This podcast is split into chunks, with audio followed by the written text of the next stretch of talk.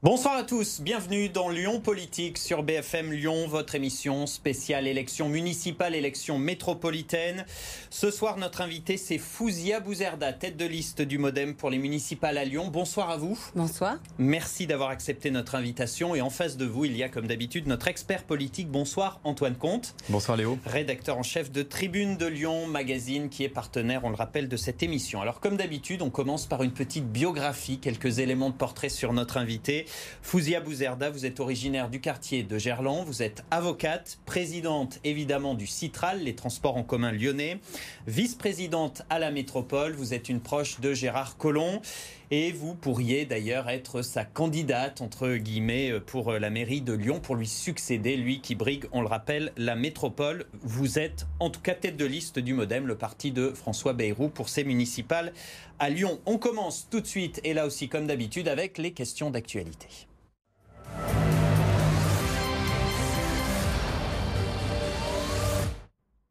La réforme des retraites, la grève qui se poursuit, les syndicats qui ne lâchent rien. Euh, Faut-il, selon vous, que le gouvernement retire tout simplement sa réforme ou en tout cas qu'il en revoie les grandes lignes? Mais je pense que non, je pense que c'est inéluctable et je pense que c'est notre responsabilité aujourd'hui de faire face à une réforme qui va tous nous concerner et qui nous concerne tous un jour. Après, l'enjeu, c'est quelle réforme, jusqu'où on va? Je sais qu'aujourd'hui, ce qui cristallise beaucoup, c'est l'âge pivot. 64 ans. 64 ans. Et euh, cet âge pivot, il peut s'expliquer euh, pour certaines personnes quand on n'a pas de pénibilité. Pour d'autres, c'est un vrai sujet. Et je pense que une réforme comme celle-là ne peut pas achoper simplement sur une question d'âge pivot. Donc elle est trop radicale, cette réforme, pas assez subtile? Non, je dirais pas qu'elle est trop radicale parce qu'elle va profiter quand même à ceux qui aujourd'hui euh, ont une retraite faible, aux femmes qui n'ont pas suffisamment travaillé ni suffisamment cotisé, à certains précaires, à certains agriculteurs. Donc euh, l'esprit de cette réforme est un esprit de justice, d'équité hein, euh, en termes de redistribution. Ensuite, bien, faut se mettre autour de la table. Des réformes comme celle-là, ça suppose de beaucoup discuter, de beaucoup se confronter et de beaucoup échanger.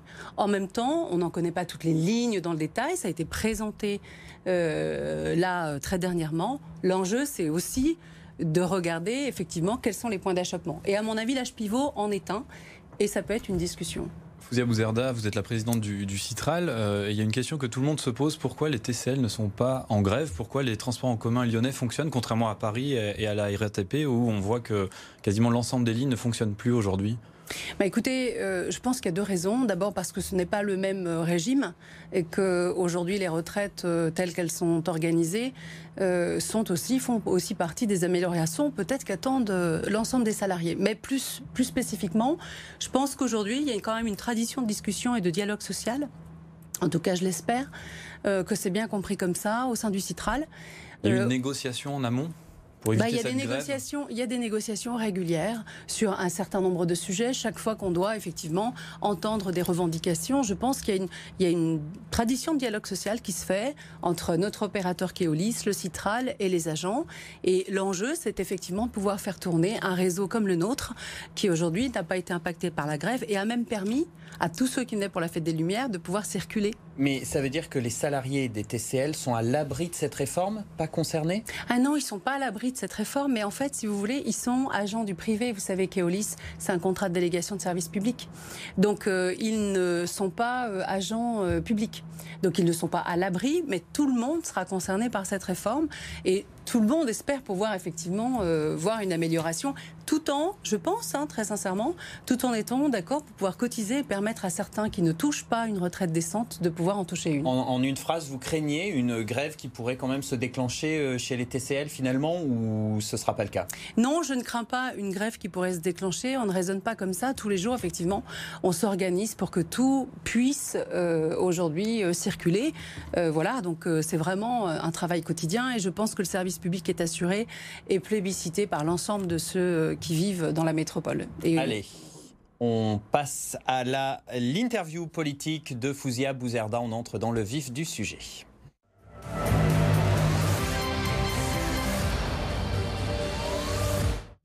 La première question avec vous, Antoine. Vous Erda, votre nom circule avec insistance pour briguer la, mairie de Lyon en, 2020 et, succéder notamment à Gérard Collomb.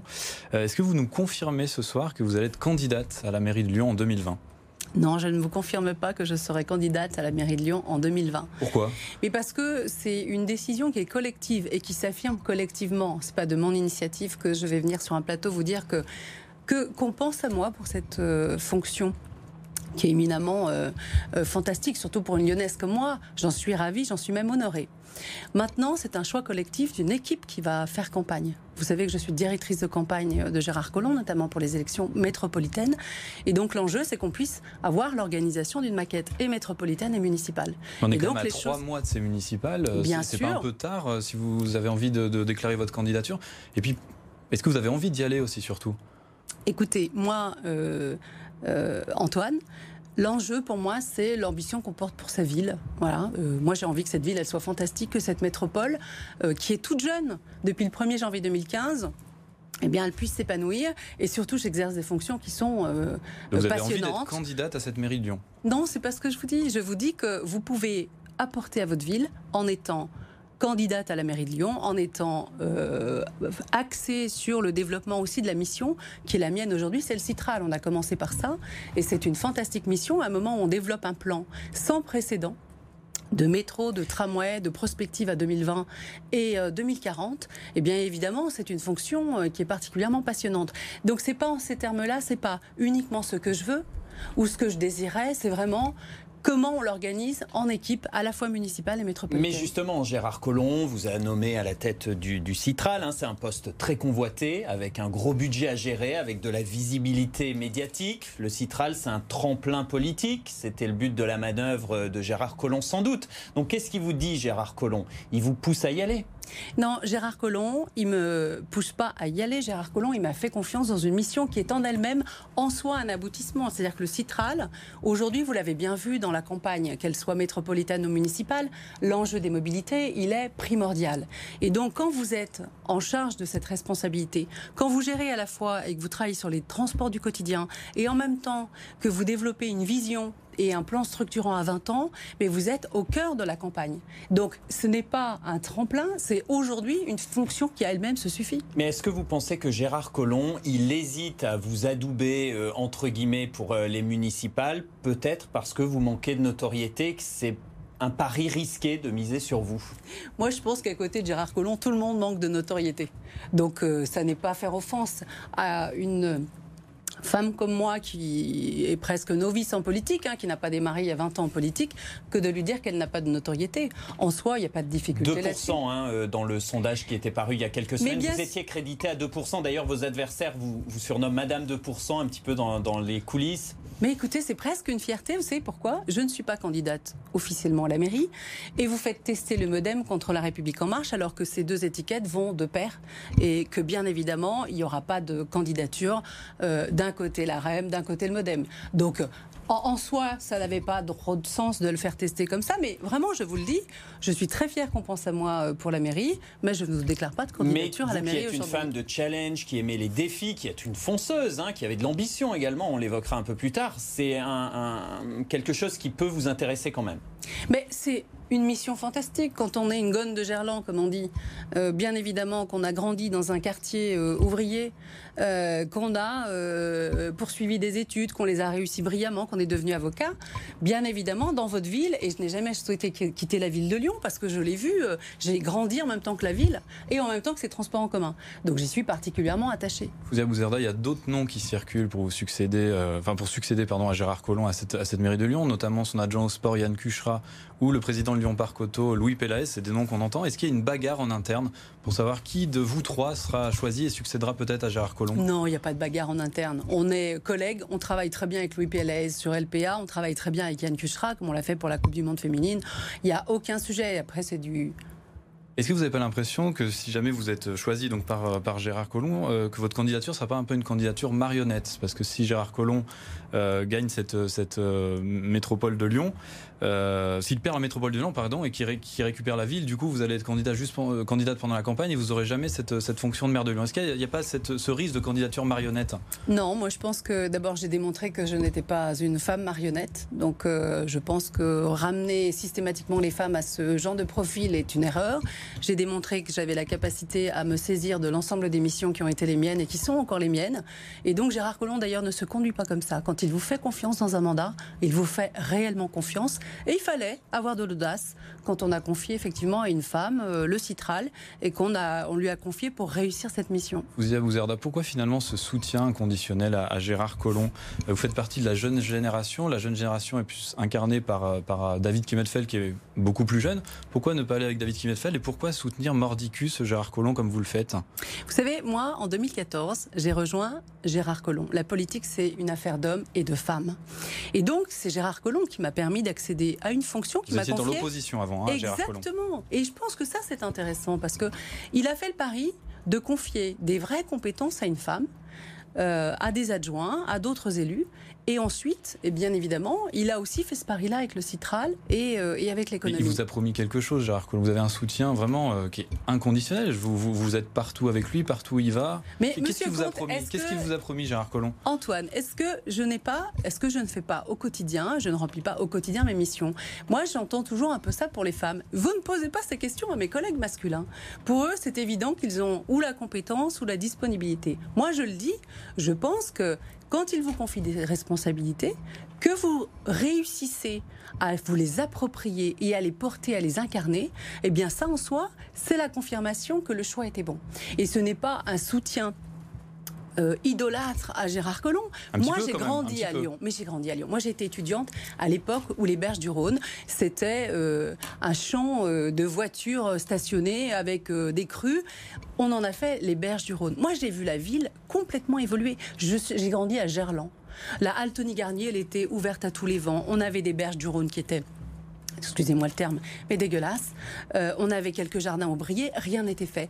Regardez le quartier de Gerland aujourd'hui. C'est l'un des quartiers qui a été le plus transformé, avec le quartier du 9e qu'il aime aussi euh, beaucoup à, évoquer. Donc l'enjeu, c'est cet homme-là, il a quand même une vision et il a la capacité à faire comme moi, à porter une nouvelle génération et à renouveler aussi le personnel politique. Vous avez vous une question sur David Kimmelfeld, le président de la, métropole, que vous avez accusé de décroissance, de faire de la décroissance depuis qu'il est président de, cette collectivité. En représailles, lui, vous a euh, retiré une partie de votre délégation, notamment la, délégation de, vice-présidente que vous aviez à l'économie. Est-ce que vous regrettez d'avoir tenu ces propos? Mais je n'ai pas tenu ces propos. Je pense que d'abord, il l'a lu très vite et vous les avez lus très vite. Excusez-moi.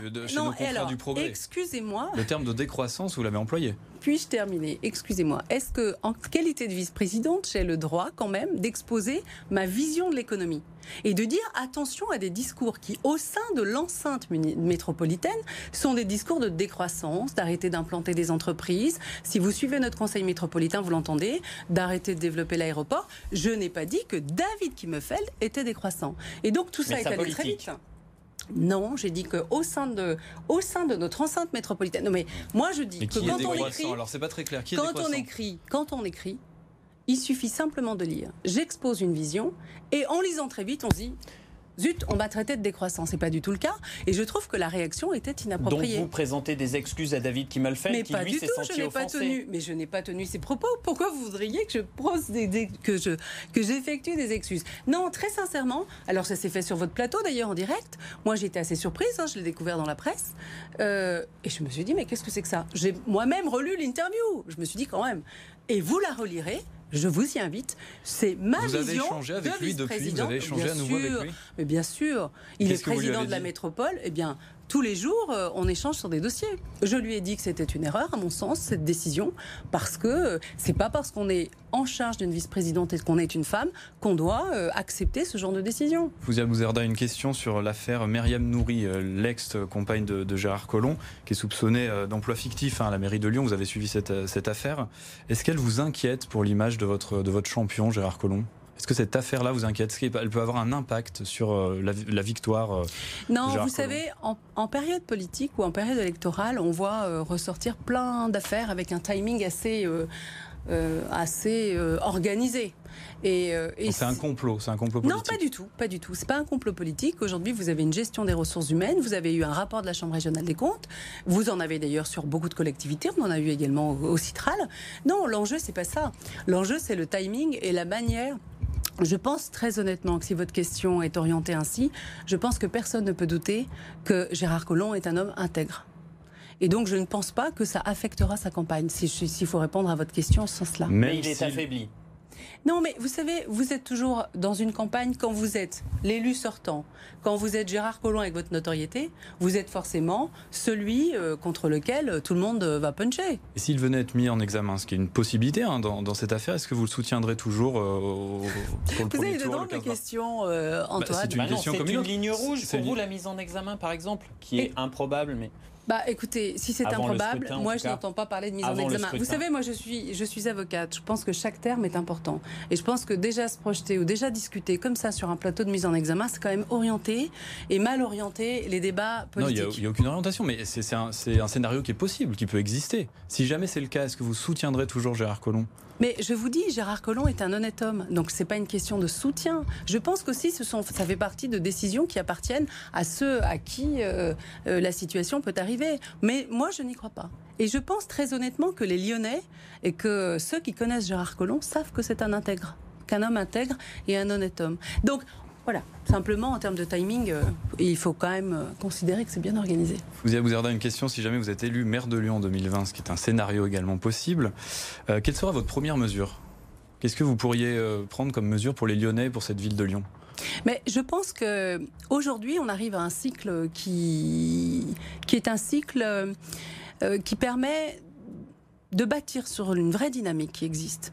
Euh, sur ce qui fait aussi la richesse, l'attractivité d'une ville, et de bâtir aussi une ville apaisée.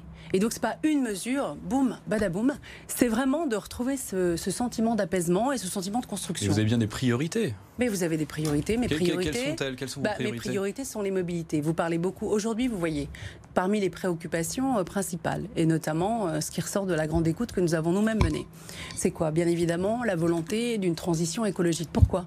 Bah, Vous êtes parents, vous avez envie que vos enfants respirent bien là où ils vivent, vous avez envie qu'ils mangent sainement, euh, vous avez envie de, de pouvoir vous balader tranquillement dans les, dans les rues, dans les villes. Et donc, vous avez envie de, j'allais dire, de simplement pouvoir avoir une ville vivable, respirable, acceptable. Les mobilités se trouvent être l'un des vecteurs principaux. Au lieu de rester toujours dans la théorie, sur la pratique. On vient d'inaugurer T6. T6, c'est une nouvelle ligne de tramway. C'est un axe de mobilité important et de connexion.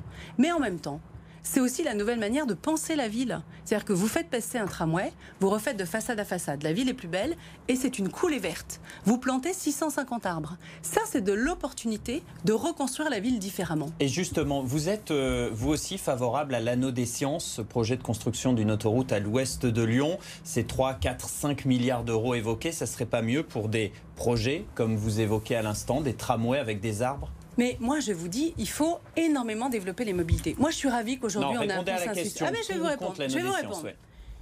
Vous voulez, demain, respirer à Lyon. Il s'avère que vous avez une autoroute qui traverse Lyon et que vous avez une rocade qui traverse aussi à l'est l'agglomération. Demain, même si je développe tous les transports en commun que vous souhaitez, les flux de transit ne disparaîtront pas. Donc, quelle solution euh, on nous propose? Alors, on nous dit péage de transit. Ah mais fantastique. Moi j'ai participé aux travaux au sein du GART comme vice-présidente, vous savez c'est le groupement des autorités de transport, à la manière dont la loi s'est construite, la loi mobilité dont elle a été euh, aujourd'hui euh, promulguée. Enfin, dont elle sera promulguée. L'enjeu, c'est qu'il y avait tout dans cette loi. Et il y avait notamment un péage de transit. Sont arrivés les gilets jaunes eh bien, ce, cet article-là a disparu. L'enjeu, c'est de dire quoi? Si vous avez un anneau des sciences qui vous permet de détourner le transit, alors oui, j'y suis favorable.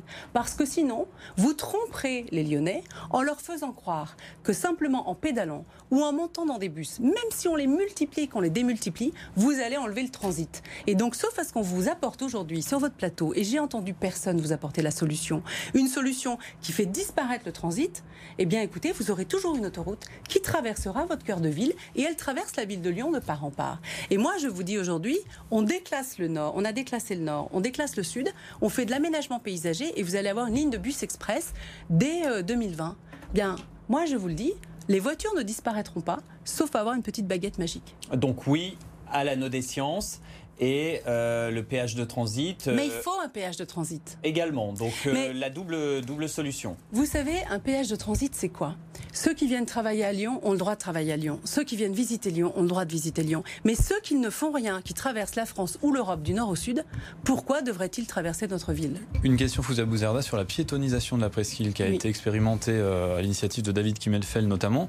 Vous êtes adjointe au commerce à la ville de Lyon. On a entendu des commerçants se, se plaindre un petit peu.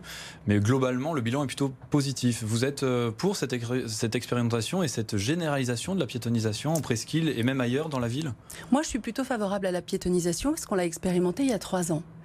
Euh, l'enjeu de la piétonisation, c'est quand, quel jour, euh, quelle heure. Quand il y a beaucoup de flux, quand vous avez énormément de monde dans les rues, pendant les fêtes, le samedi ou les jours où vous avez, euh, euh, j'allais dire, euh, des grands événements, il faut piétoniser. Et aujourd'hui, on a les moyens de pouvoir le faire et de réguler des flux avec des bornes de supervision, un centre de supervision qui vous permet aussi d'ajuster. Vous êtes d'accord avec David Kimmelfeld sur cette expérimentation Pas tout le temps. Par exemple, la semaine, il s'est avéré que la piétonisation... Non mais la piétonisation la semaine n'a pas été couronnée de succès. Il faut expérimenter, faire le bilan et considérer qu'effectivement, quand vous avez beaucoup de monde, eh bien écoutez, c'est une belle ville, on consomme en se baladant et donc il faut qu'on puisse se balader en toute sécurité. Allez, la suite de l'émission tout de suite, on passe aux questions sans tabou.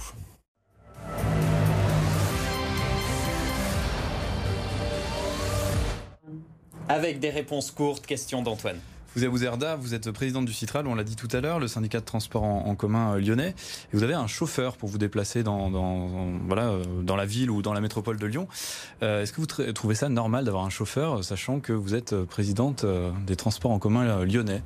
Alors, ce chauffeur, il est bien évidemment, il était recruté au Citral depuis très nombreuses années. Alors moi, vous savez, je suis présidente du Citral depuis deux ans.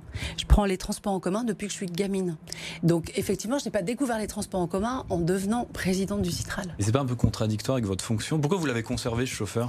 Mais parce que je ne pouvais pas simplement euh, mettre fin au contrat de cette personne, qui est un agent public du Citral, et que la reconversion de cette personne bah, s'avère ne pas être possible sans son accord. Est-ce qu'il ne faut pas montrer l'exemple, prendre les transports, notamment sur la question environnementale? Vous en parliez tout à l'heure, c'est l'une de vos priorités. les transports en commun tous les jours. Euh, font étouffer euh, les Lyonnais?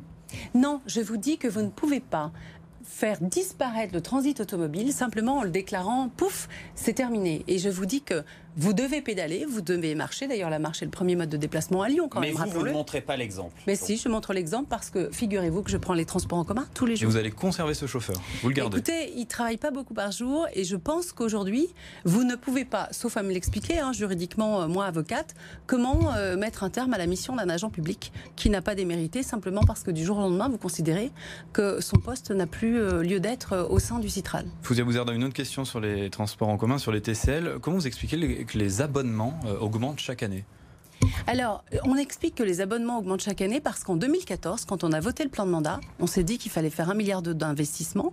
Eh bien, ça a été voté en neutralisant l'inflation. Et donc, les transports en commun n'augmentent que de l'inflation. Mais je tiens à vous rappeler quand même, parce qu'on l'oublie souvent, maximum, vous payez 32 euros par mois quand vous êtes abonné. 32 euros par mois et qu'on a 30% de nos abonnés qui ont un tarif solidaire. 6 euros par an quand vous êtes mutilé de guerre ou 9 euros par mois, 18 euros par mois, selon que vous êtes au RSA ou euh, boursier. Réponse courte, s'il vous plaît. Être une femme euh, dans la course au municipal, si d'aventure vous êtes candidate, en 2019, c'est encore un handicap selon vous? Écoutez, moi je l'ai jamais vu ni comme un handicap ni euh, comme euh, une euh, solution facilitatrice. Je ne, ça fait bien longtemps que je ne mets plus de barrières ni dans ma carrière professionnelle ni dans ni dans mon engagement citoyen. Vos adversaires politiques vous critiquent évidemment et disent de vous que vous êtes un peu prête à tout pour gravir les échelons, opportuniste, la faillotte de service. Hein, c'est ce qu'on entend là encore. Vous leur répondez quoi, vos adversaires? Moi, je leur réponds que pour une femme qui n'avait jamais ambitionné de faire de politique, qui a construit une vraie carrière professionnelle depuis 22 ans, la politique, c'est un engagement et c'est une volonté d'être efficace. Et donc, bien évidemment, ce sont des profils qui sont un peu atypiques quand on arrive en politique et qu'on milite depuis 20 ans et qu'on estime qu'avec le temps, on doit obtenir des places que votre compétence ne vous, ne vous accorde pas euh, naturellement. Vous avez une question sur votre parti, le, Modem, dont plusieurs cadres sont dans le viseur de la justice. Hein. Il y a même des mises en examen. Euh, je vais en citer quelques-uns. Michel Mercier, le local de l'Étape, Marielle de Sarnay, Sylvie Goulard et plus récemment François Bayrou. Euh, le Modem, c'est devenu un parti véreux. Mais c'est pas un parti véreux. Vous avez des mises en examen qui vont donner lieu euh, à une enquête. Vous savez ce que vous savez ce que c'est une mise en examen?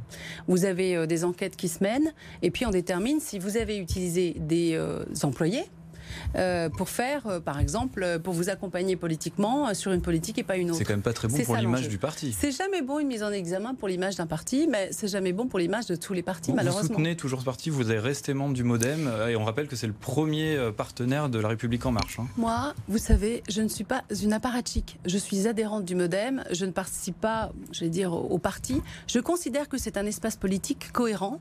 C'est d'ailleurs l'espace politique qui a permis à Emmanuel Macron d'être élu parce que ce n'est pas dogmatique et que ça peut conjuguer solidarité et esprit d'entreprendre. Allez, on passe tout de suite à la toute dernière partie de cette émission.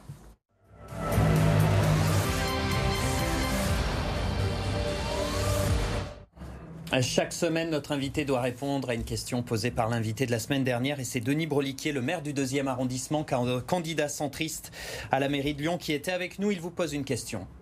Un journal local, euh, il y a quelques jours, vous a ouvert deux pages, deux pleines pages, euh, pour que vous puissiez vous exprimer en tant que présidente du Citral sur euh, la perspective à 20 ans euh, des transports en commun lyonnais.